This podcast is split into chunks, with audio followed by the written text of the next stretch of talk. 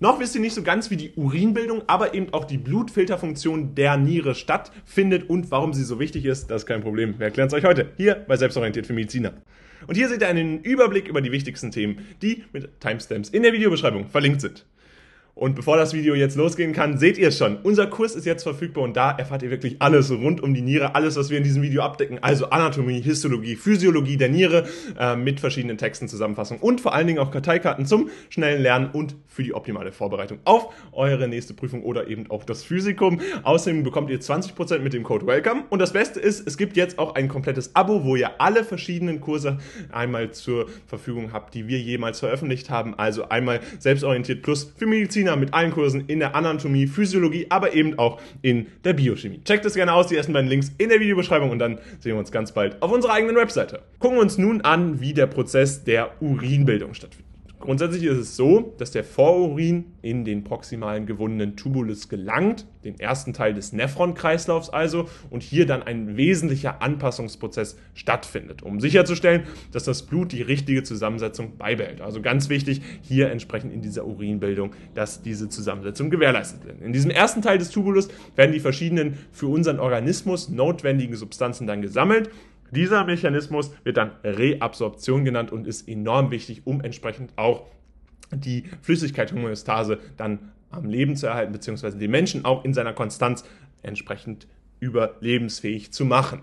Und damit findet dann natürlich auch ein Sekretionsprozess statt, bei dem dann einige Blutbestandteile dann ausgeschieden werden. Nach Abschluss dieser ersten Phase wandert dann das Präurin zum zweiten Segment das, des Nephrons der Händeschleife. Hier werden wir dann sozusagen im Kern der Niere, also dem Mark der Niere. Die aufsteigenden und absteigenden Äste der Händeschleife verlaufen dabei parallel, wenn die Flüssigkeit in entgegengesetzte Richtung strömt. Dies liegt unter anderem an unterschiedlichen Durchlässigkeiten der Wände, die dann enorm relevant sind. Einerseits ist der absteigende Ast dabei sehr wasserdurchlässig und der zweite aufsteigende Ast ist salzdurchlässig. Diese Unterschiede zusammen mit der Tatsache, dass sich äh, die umgebende Mark Gewebe zunehmend konzentrierter wird, führen dazu, dass das Präurin Wasser durch Osmose verliert. Also ein Phänomen, das auftritt, wenn zwei Lösungen mit unterschiedlicher Konzentration durch eine semipermeable Membran getrennt werden und die Lösungsmittel dann diffundiert durch die Membran von der Flüssigkeit mit niedriger Konzentration zu der Flüssigkeit mit höherer Konzentration, bis die Konzentrationen dann ausgeglichen sind, während dann es entsprechend durch die Händelschleife absteigt. Genau das ist der Prozess dieser Osmose. Von der Händelschleife äh, gelangt die das Urin dann mit viel Wasser in den distalen Tubulus und den Sammelkanal. Und dabei ist es so, dass geschätzt wird, dass die Nieren jede Minute 20 Prozent des gesamten vom Herz gepumpten Blutes enthalten, um, äh, erhalten, um es zu reinigen und auszugleichen. Das ist ein komplexer Prozess, den sie durch verschiedene Prozesse entsprechend durchführen. Sie halten dabei das schmutzige Blut und das tritt dann durch die Nierenarterie ein, die es zum äußeren Teil des Organs, also dem Cortex, schickt. Dort arbeiten die Blutkapillaren mit dem Nephron winziger Filtereinheiten zusammen. Sie trennen die kleinen Elemente, also Abfallprodukte wie Toxine und so weiter, von den größeren, wie beispielsweise rote Blutkörperchen, weiße Blutkörperchen, die entsprechend erhalten bleiben müssen.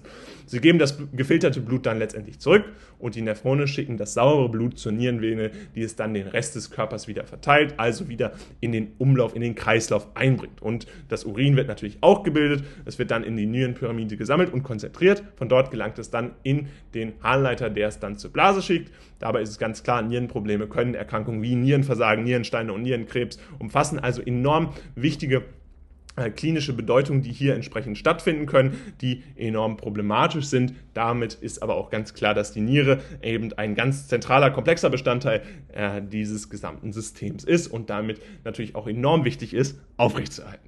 Und damit fassen wir euch das Wichtigste nochmal zusammen. Wir haben äh, festgestellt, dass diese Urinbildung entsprechend im proximal gewundenen Tubulus anfängt, äh, eben dem ersten Teil des Nephron-Kreislaufs und dieser wichtige Anpassungsprozess dann weitergeht bis zum Abschluss, wo dann die Händeschleife dann eine wichtige Rolle spielt. Und wichtig ist eben auch, dass jede Minute 20% des gesamten vom Herz gepumpten Bluts erhalten werden, äh, eben durch die Nieren, um es dann zu reinigen und schließlich auszugleichen, also um wichtige Prozesse im Körper am Leben zu erhalten. Das Video, was ihr euch jetzt hier angeguckt habt, ist jetzt leider vorbei. Allerdings haben wir noch ein weiteres Video, was euch sicherlich auch interessiert, denn es geht genau um dasselbe Thema und verstärkt da nochmal euer Wissen. Also bleibt jetzt dran. Und, und hier seht ihr einen Üb Gucken wir uns nun die Physiologie der Niere an. Und dabei ist natürlich ganz wichtig, ihr müsst euch immer wieder in den Kopf rufen, dass das auch mit der Anatomie und der Histologie zusammenhängt. Insbesondere histologische Besonderheiten können wir ja tatsächlich dann auch damit äh, ganz klar erklären. Und dabei ist ganz wichtig, während das Konzept der Nierenfunktion alle aktiven äh, Aktivitäten umfasst, die in der Niere zur Aufrechterhaltung der Homostase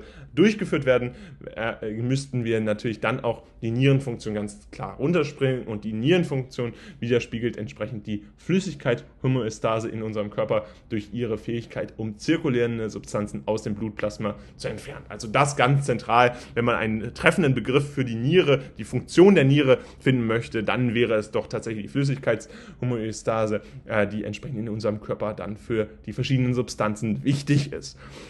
Diese äh, Aktivität ist dabei eng mit der Fähigkeit der Niere verbunden und damit die Wasserkonzentration und die Zusammensetzung anorganischer Ionen soll damit natürlich reguliert werden und insbesondere ist das wichtig, um unser Säure-Base-Gleichgewicht entsprechend aufrechtzuerhalten. Die Homöostase ist dabei das, die Gesamtheit selbstregulierender Phänomene, die dann die Aufrechterhaltung einer relativen Konstanz in der Zusammensetzung und den Eigenschaften der inneren äh, Umgebung eines Organismus entsprechend hier ermöglichen. Also die Fähigkeit des Organismus innerhalb bestimmter Grenzen eine charakteristische und konstant physikalische chemische Situation darstellen, darzustellen, selbst angesichts von Veränderungen oder entsprechend auch der Möglichkeit, dass diese Umgebung oder Umwelt sich ändert. Also ganz wichtig, hier entsprechend hervorzuheben, dass die Niere sehr anpassungsfähig ist und entsprechend da auch zentral äh, Bestandteil des gesamten Körpers ist, der dann natürlich auch in letztendlicher Konsequenz sehr anpassungsfähig ist. Und das muss man hier entsprechend sehr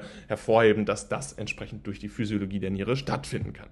Dabei ist es letztendlich so, wenn wir uns fragen, was die Flüssigkeitshomöostase ist, der Begriff des Flüssigkeitshaushalts bezeichnet die Homöostase, die dann für ein gesundes Überleben wichtig ist, notwendig ist. Dies impliziert, dass das Gesamtvolumen und die Verteilung des Wassers im Körper normal und relativ konstant bleiben. Als Folge dieser flüssigkeitsregulierenden Aktivität scheiden die Nierenprodukte wie Harnstoff äh, aus, der beim Proteinabbau entsteht, Harnsäure, die aus Nukleinsäuren entsteht, Kreatinin, das größtenteils aus der Muskelaktivität stammt oder entsprechend auch Endprodukte des Hämoglobinabbaus. Auch über die Nieren werden entsprechend Medikamente und andere chemische Substanzen, wie zum Beispiel in Lebensmitteln verwendete Zusatzstoffe, dann entsprechend ausgeschieden. Die Nieren verarbeiten dabei, und das ist jetzt ganz wichtig, täglich eine enorme Menge an Blut. Jede Minute fließen etwa 1200 Milliliter Blut zu den Nieren Glomeruli. Davon sind 650 Milliliter Blutplasma und davon wird etwa ein Fünftel im Glomerulus gefiltert. Das bedeutet dann letztendlich, dass die Nieren alle 24 Stunden mehr als das 60-fache des gesamten Blutplasmas filtern. Um die enormen Kosten zu vermeiden, die durch den Verlust von Flüssigkeiten und anderen wichtigen Elementen aus der renalen Clearance-Prozess entstehen können, hat man dann entsprechend die glomeruläre Filtration, die Urinbildung durch tubuläre Reabsorption und Filtration vervollständigt, sodass der Urin schließlich weniger als 1% des filtrierten Flüssigkeitsanteils enthält und Salze, Ionen und andere möglicherweise nützliche Metabolite nicht entfernt werden. Also hier eine ganz wichtige Reabsorptionsfunktion, die durch die Physiologie der Niere ermöglicht werden kann.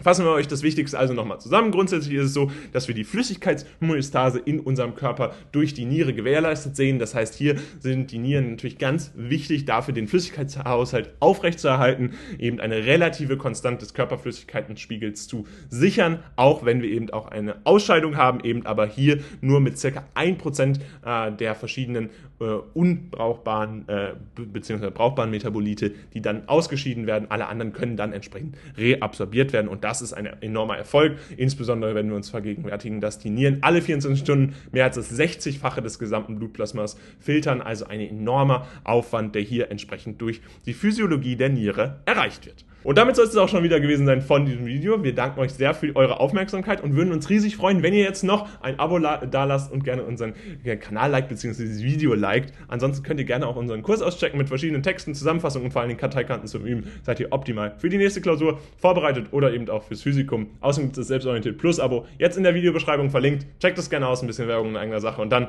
sehen wir uns ganz bald wieder. Haut rein und ciao!